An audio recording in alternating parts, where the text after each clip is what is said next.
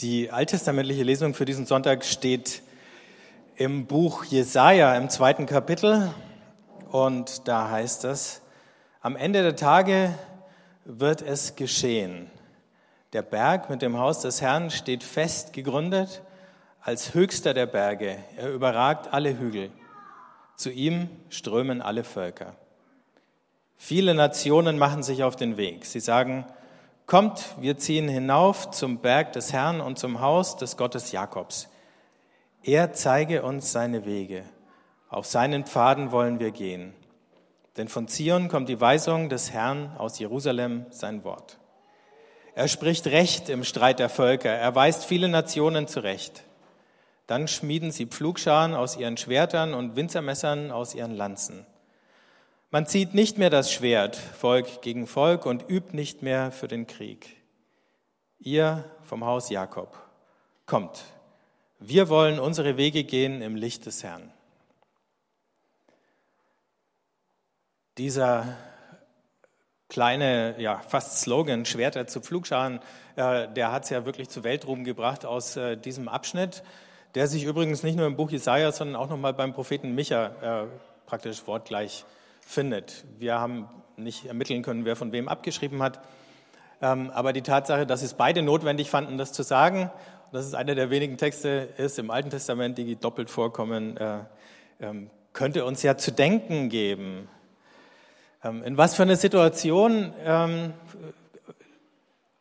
erzählt denn Jesaja von dieser kühnen Vision, die er da hat?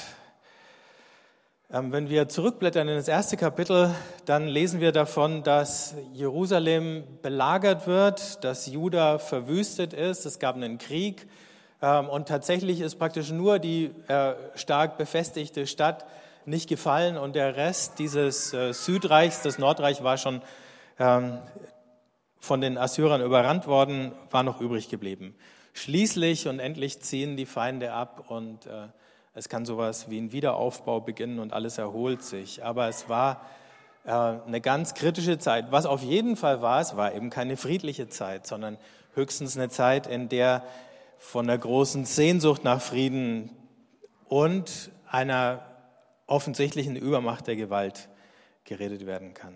Menschlich gesehen ähm, war da auch kurzfristig kein Ende dieser Gewalt in Sicht. Israel liegt in so einem Korridor und dann kommen mal die Großmächte aus dem Süden oder mal die aus dem Norden, die führen gegeneinander Krieg.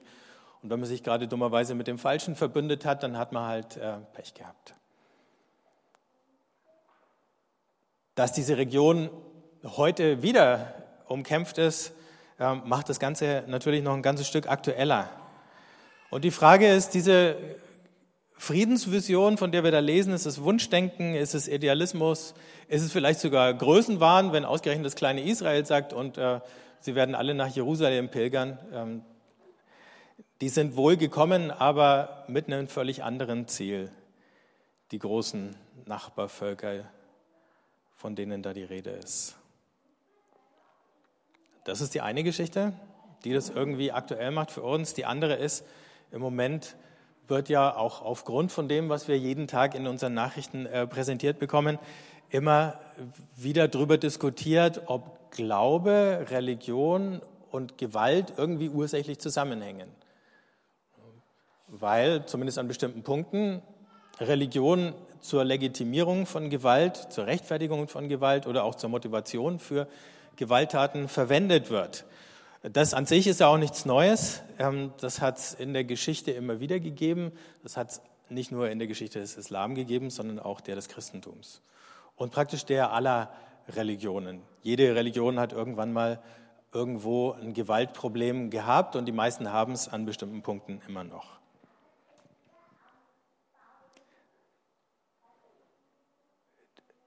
Aber hat das irgendwas zu tun mit dem einen Gott, ist dieser eine Gott dafür verantwortlich, dass sich die Völker streiten, um welches der wahre Gott ist und dass sie versuchen wollen, diesen Glauben an den wahren Gott mit Gewalt auf der Erde zu verbreiten, um vielleicht am Ende endlich Frieden zu kriegen oder so. Ähm, sowas gab es ja in Europa, zumindest im Mittelalter. Das hat angefangen ähm, mit dem Kaiser Konstantin, als sich Glaube und Macht äh, oder Kirche und Kaisertum verbunden haben. Und Karl der Große hat dann sozusagen eine Neuauflage geplant davon und geschafft vor ähm, 1200 Jahren. Ein Gott, eine Kirche, ein Kaiser, so hat es funktioniert. Und wenn im Reich irgendwie ein Stamm, beim Karl dem Großen waren es die Sachsen, äh, ausgeschert ist und den einen Gott nicht anerkennen wollte, dann ähm, wurde halt, wenn es keinen anderen Weg gab, auch mal mit Gewalt nachgeholfen. Als dann die Reformation kam und als dann endgültig zumindest in äh, manchen Gebieten Europas die Einheit des Glaubens zerbrochen war, da gab es plötzlich Protestanten und Katholiken und es war irgendwann mal klar, dass es auch nicht mehr rückgängig zu machen. So schnell gibt es keine äh, Wiedervereinigung der Christenheit.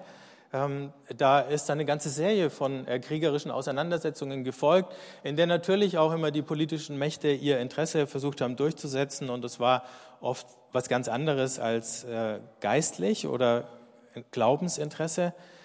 Und als Reaktion darauf hat man dann irgendwann mal in Europa im Zeitalter der Aufklärung gesagt, äh, äh, Religion äh, eint die Menschen nicht, sondern äh, sie führt zu Streit. Ähm, wenn wir Frieden haben wollen, dann muss Religion Privatsache werden und das ist die Mentalität, die wir heute auch noch haben. Ähm, Glaube ist Privatsache und Politik ist Vernunftsache. So kriegen wir Frieden. Sagen wir mal, es hat unterschiedlich gut funktioniert. Die Kriege in Europa haben nicht aufgehört. Denn nachdem es keine Kriege um die Religion mehr waren, sind es Nationalkriege geworden. Und diese Nationalkriege, nur wenn wir zurückdenken an den Nationalismus, den Europa vor 100 Jahren hatte, als der Erste Weltkrieg ausgebrochen ist. Das ist ja jetzt alles ziemlich genau 100 Jahre her, fast auf die Woche. Äh, waren mindestens so verheerend, wenn nicht noch verheerender als die Religionskriege. Der Kult hat sich halt verschoben.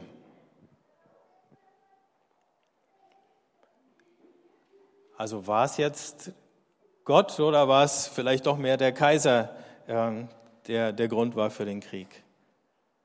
Und eben heute, ne, du kannst keinen Tag in die Nachrichten schauen, ohne dass du irgendwie Nachrichten aus dem Nahen Osten hast, aus dem Konflikt zwischen den Palästinensern und den Israelis und jetzt natürlich noch viel mehr ähm, aus dem Irak mit Christen, die da vertrieben werden von den fanatischen IS-Milizen. Äh, und die Frage, kann man die irgendwie stoppen? Und mitten in dieser Situation fangen wir an und lesen so einen Text. Passt das in die Zeit? Vielleicht passt er ja.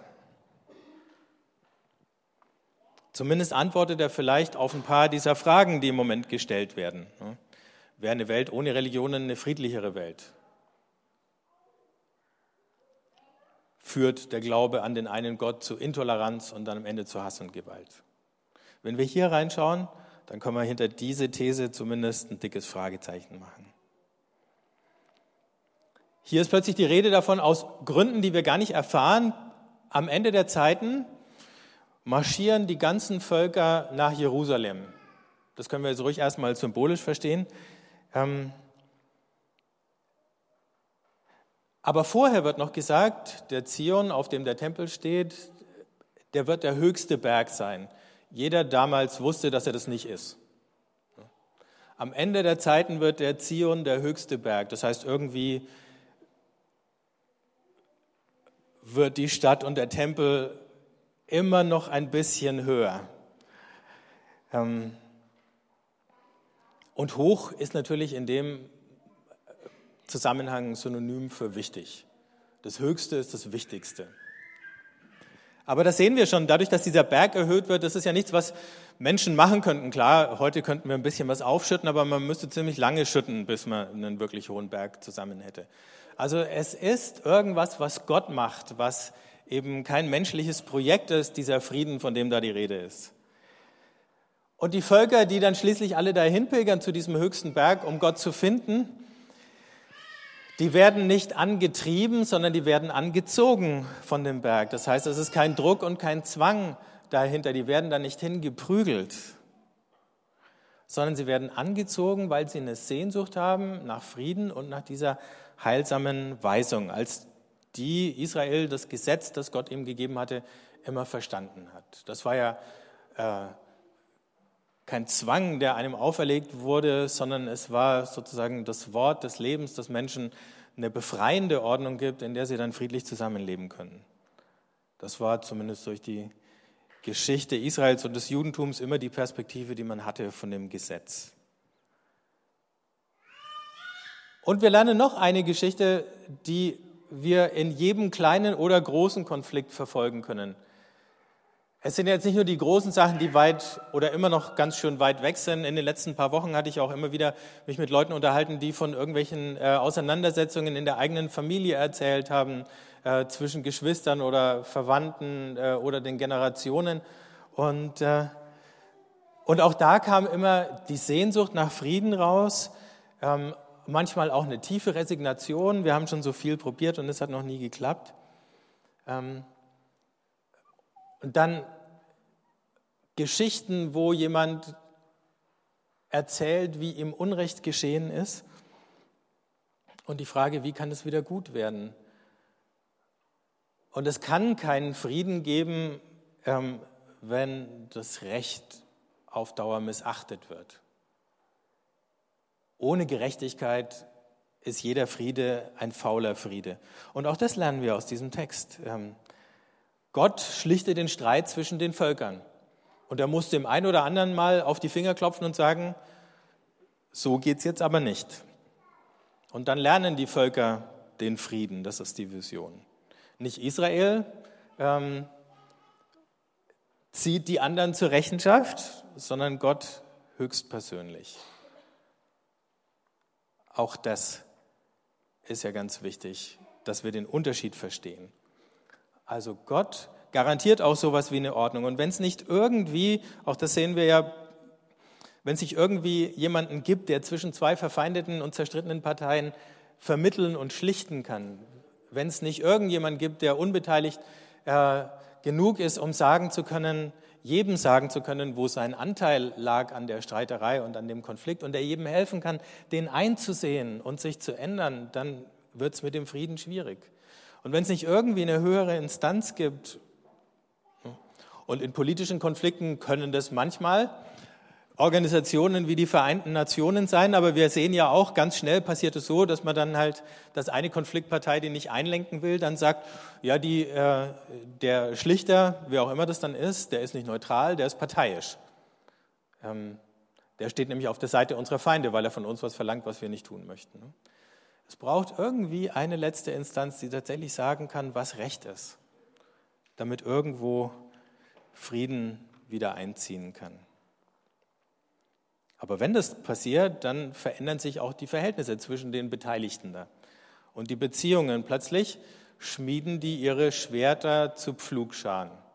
Heute würden sie wahrscheinlich Panzer ähm, zerlegen und äh, Raketen und äh, all die anderen Drohnen äh, zum Beispiel zerlegen und recyceln und dann irgendwas Sinnvolles draus bauen aus den äh, Rohstoffen, die sie da gewinnen oder gleich das Geld verwenden, das sie dafür eingesetzt hätten, um was anderes Gutes damit zu machen. Das heißt, all das wird produktiv eingesetzt und nicht mehr aggressiv gegen den anderen, um den anderen zu zerstören.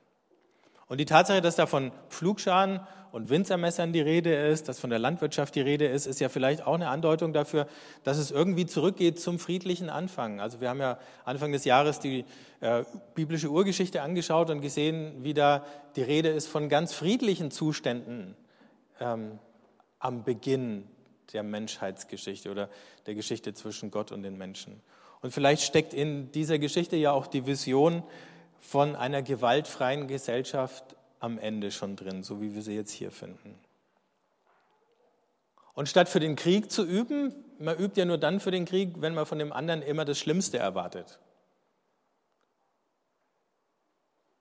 Stattdessen üben sie sich in der positiven Erwartung. Es gibt aus den letzten Jahren und Jahrzehnten viele Beispiele, wo Menschen tatsächlich gewaltfrei, manchmal erfolgreich, nicht immer erfolgreich gekämpft haben für das Recht. Aber auch da war, da wo gewaltfreier Widerstand gelungen ist, immer das Recht die Grundlage. Also von Mahatma Gandhi gibt es zum Beispiel so eine Geschichte, da hat er sich irgendwelchen Anordnungen der englischen Kolonialregierung äh, widersetzt oder Besatzer, muss man ja sagen, widersetzt und hat dann darauf bestanden, dass er dafür in, äh, ins Gefängnis kommt, weil er ja das Recht gebrochen hat. Er war der Meinung, dieses Gesetz war kein gutes, kein gerechtes Gesetz und trotzdem hat er sich an das Recht an sich gehalten. Er ist dann eingesperrt worden und dann sind seine äh, Anhänger gekommen und haben ein Fest gefeiert und haben den Engländern dazu gratuliert, dass sie den Gandhi eingesperrt haben. Da war natürlich ein dicker Schuss Ironie mit drinnen, aber dagegen konnten die Engländer dann nichts machen gegen diese Gratulation, weil das war ja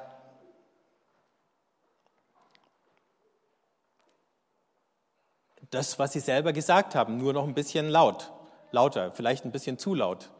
Ganz ähnlich gab es mal, ähm, als äh, Jugoslawien noch kommunistisch war, so eine äh, Aktivistengruppe in Slowenien, die, äh, als mal wieder Wahlen abgehalten wurden und die, weil sie nicht frei waren, hatten die ja immer irgendwie 99 Prozent Zustimmung, die dann irgendwann mal äh, eine Erklärung rausgegeben haben und äh, der Regierung dazu gratuliert haben, dass sie mit 100 x Prozent gewählt worden sind. Jeder hat gewusst, ähm, dass es Ironie war, aber der Staat konnte nichts dagegen machen, dass ihm gratuliert wurde. Also es gibt solche Möglichkeiten und wenn man sie rechtzeitig nutzt, dann ist es vielleicht auch möglich, Gewalt zu verhindern. Im Blick auf diesen Konflikt in Israel gerade stand vor einem guten Monat in der Frankfurter Allgemeinen ein Artikel von David Grossmann, jüdischer Schriftsteller, der sagt, in Israel, das mit Enttäuschungen viel Erfahrung hat. Und es geht jetzt nicht darum, auf Israel mit dem Finger zu zeigen, sondern aus dem zu lernen, was der Grossmann da schreibt. In Israel, das mit Enttäuschungen viel Erfahrung hat, tritt die Hoffnung heute, falls sie überhaupt noch jemand erwähnt, nur zögerlich auf, leicht beschämt, sich vorab schon entschuldigend. Die Verzweiflung hingegen kommt sicher und entscheidungsfreudig daher, als spreche sie im Namen eines Naturgesetzes oder eines Axioms, gemäß dem es niemals Frieden zwischen diesen beiden Völkern geben könne und der Krieg zwischen ihnen ein Dekret des Himmels wäre. Aus Sicht der Verzweiflung ist jeder, der noch hofft und an die Möglichkeit des Friedens glaubt, im besten Falle naiv oder ein Träumer, der sich in Illusionen wiegt, im schlechtesten Falle aber ein Verräter, der Israels Durchhaltevermögen schwächt, indem er es dazu ermutigt, sich falschen Visionen hinzugeben.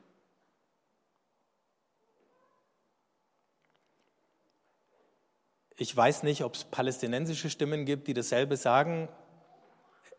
Man könnte auf der anderen Seite mit Sicherheit genau dasselbe sagen. Die Frage ist die zwischen Hoffnung und Verzweiflung. Können wir so ein Bild der Hoffnung wie das, was wir gerade gelesen haben, festhalten. Und kann es uns helfen, nicht zu verzweifeln, nicht zu sagen, die anderen verstehen ja sowieso nur die Sprache der Gewalt.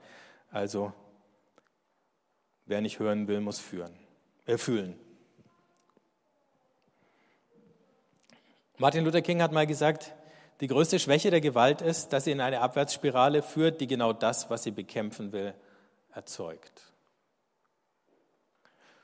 Du willst mit Gewalt Gewalt verhindern. Was du bekommst, ist aber nicht weniger, sondern mehr Gewalt. Nietzsche hat gesagt, wer mit Ungeheuern kämpft, mag zusehen, dass er nicht selbst zum Ungeheuer wird. Und C.G. Jung, man wird immer zu dem, was man am stärksten bekämpft. Das scheint eine innere Gesetzmäßigkeit zu sein. Und ob das jetzt die großen politischen Konflikte sind oder die kleinen in der Familie oder unter den Nachbarn oder am Arbeitsplatz, gibt es einen Weg da raus. Am Ende von diesem Abschnitt sagt Jesaja: Ihr vom Haus Jakob kommt, wir wollen unsere Wege gehen im Licht des Herrn. Die vom Haus Jakob, die, die jetzt noch übrig geblieben sind in Juda, das sind die einzigen, die diese Worte kennen. Das sind die einzigen, die diese Vision schon gehört haben. Das sind die einzigen, die schon wissen, was am Ende dann kommen wird und was sollen die jetzt machen? Die sollen im Licht des Herrn gehen. Er sagt damit, wir kennen diese Weisung Gottes, wir kennen diesen Friedenswillen schon jetzt und das verpflichtet uns. Und für uns als Christen bedeutet das, wenn wir ans Ende des Neuen Testaments blicken, Offenbarung 21, da ist vom himmlischen Jerusalem die Rede und auch da ist klar, dass es nicht eine Art von Gesellschaft, die Menschen machen, sondern eine, die Gott schafft. Auf eine Art und Weise, das wird überhaupt nicht erklärt, wie. Wir müssen das auch nicht wissen, weil es nicht in unseren Möglichkeiten ist, sie selber zu schaffen. Da heißt, die Völker werden in diesem Licht einhergehen, da ist wieder vom Licht die Rede, und die Könige der Erde werden ihre Pracht in die Stadt bringen. Das neue Jerusalem gehört allen. Es gehört allen Völkern und allen, die sich zu diesem Frieden einladen lassen.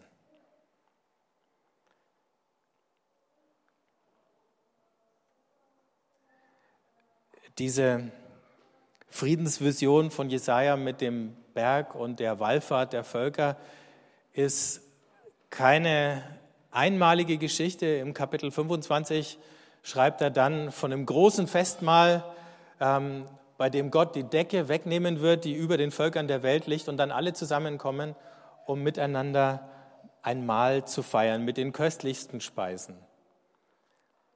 Diese Vision steht auch im Hintergrund des Abendmahls. Hinter mir seht ihr den Tisch.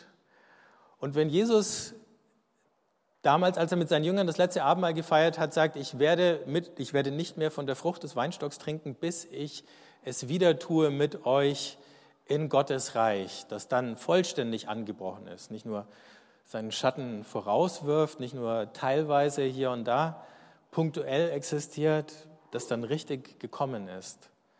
Ähm, dann bezieht er sich ausdrücklich auf diese Vision von Jesaja 25.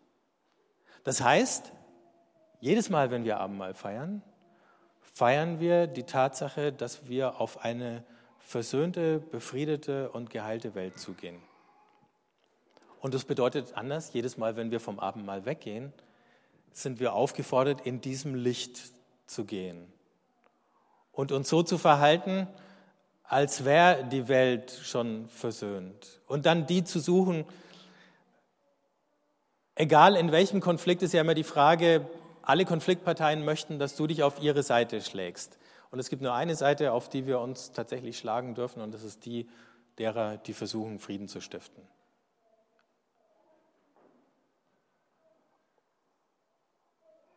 Und die wird es unter allen Völkern geben, die wird es in allen größeren Gruppen von Menschen geben, die wird es möglicherweise da geben, wo wir es uns nie ausgemalt hätten. Und wenn das klappt, dann gibt es wenigstens einen überzeugenden Gegenbeweis in dieser Welt, dass Glauben, ernsthafter Glaube,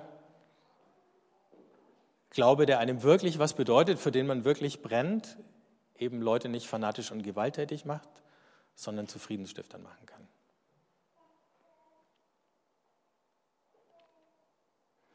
Und nachdem wir heute die beiden Kleinen gesegnet haben, wer wünscht sich nicht eine friedliche Welt, in der unsere Kinder groß werden können? Wer wünscht sich es nicht, dass wir ihnen mehr so positive Geschichten vorleben und vor Augen stellen können?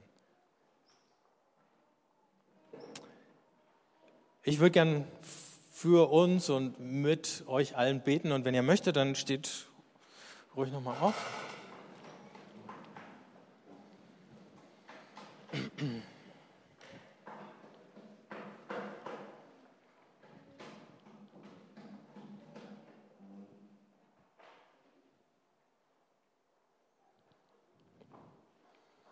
Vater im Himmel, danke für diese Einladung und diese Ermutigung zum Frieden. Und hilf uns diese Worte und dieses Bild der Völker, die da zu dir pilgern, wallfahrten, dich suchen und verändert wieder zurückkommen, tief aufzunehmen in unser Herz. Und wenn wir jetzt selber kommen, um Brot und Wein, dich in Brot und Wein aufzunehmen, dann lass auch uns verwandelt wieder weggehen. Heute und jedes Mal, wenn wir das tun. und die Hoffnung von einer anderen, einer friedlicheren und einer besseren Welt in unseren Herzen zu haben und sie hinauszutragen und mit allen zu teilen. Amen.